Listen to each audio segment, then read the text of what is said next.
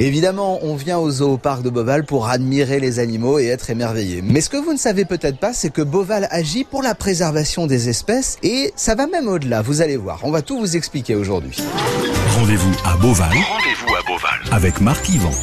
Je suis avec Rodolphe Delors, le directeur du zoo parc de Beauval. Ce qui est chouette à Beauval, c'est que vous soutenez et vous collaborez avec de nombreuses euh, organisations euh, non gouvernementales. Oui, nous avons à Beauval créé une association qui s'appelle Beauval Nature, qui avec un budget d'un million d'euros par an, financé par du mécénat, par des particuliers, par des entreprises, pour financer des programmes de conservation in situ un peu partout sur la planète. Donc c'est un million d'euros par an euh, et nous soutenons différentes associations un peu partout dans le monde, en Afrique en Amérique du Sud, en Indonésie, en Malaisie, pour des programmes de conservation euh, de la biodiversité. Ces programmes sont toujours mis en place avec des associations locales, avec les communautés locales, pour que les populations locales puissent vivre mieux en harmonie avec leur biodiversité. Rendez-vous, rendez-vous, rendez-vous à Beauval.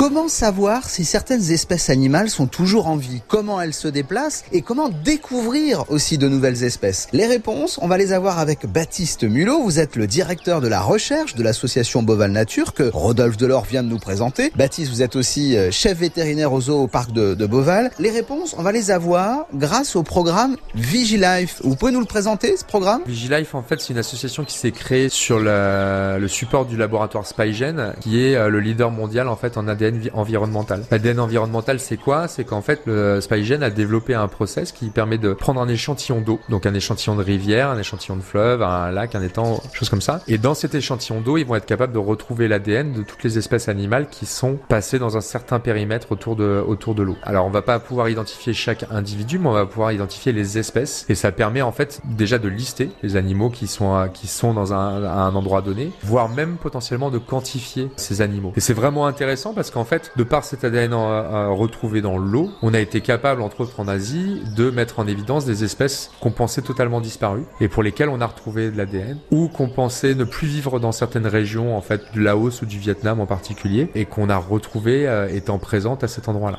Et ça permet aussi d'évaluer, en fait, l'impact de l'homme ou l'impact des actions de conservation qui sont faites sur le terrain. Tout l'été, tout l'été, rendez-vous à Beauval.